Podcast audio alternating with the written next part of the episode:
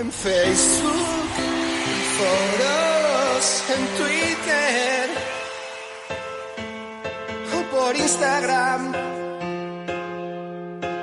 Suelo hablar de aquello que no sé. Hola, soy el mangazo Tolili y no me gusta el pádel.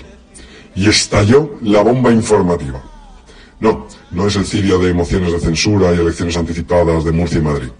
Y no, tampoco es que el que ha dividido España pase de ser el número 2 del World del Tour a jugar para ser el número 1 en eso de Fabrice Chiribis en América.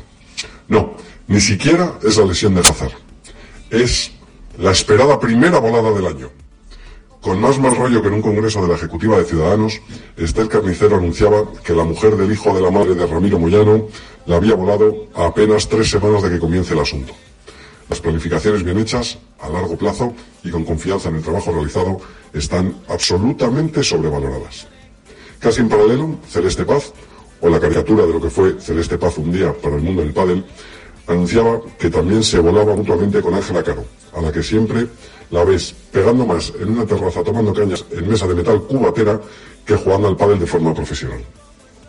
La constancia, la constancia y los proyectos a largo plazo es lo que más se valora, que diría el niño gordo de Teruel en la piscina.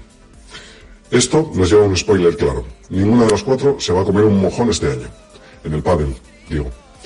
Por otra parte, y en lo que agoniza una pretemporada que se nos hace más larga casi a los aficionados que a los jugadores, Ernesto Moreno incluido, se apuran los últimos mangazos de jugadores a productos que, si se venden, nunca será por ellos.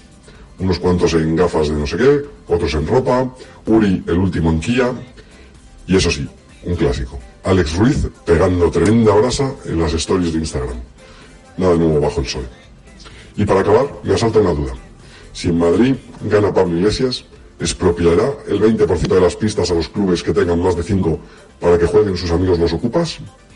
Ahí lo dejo. Buenas noches.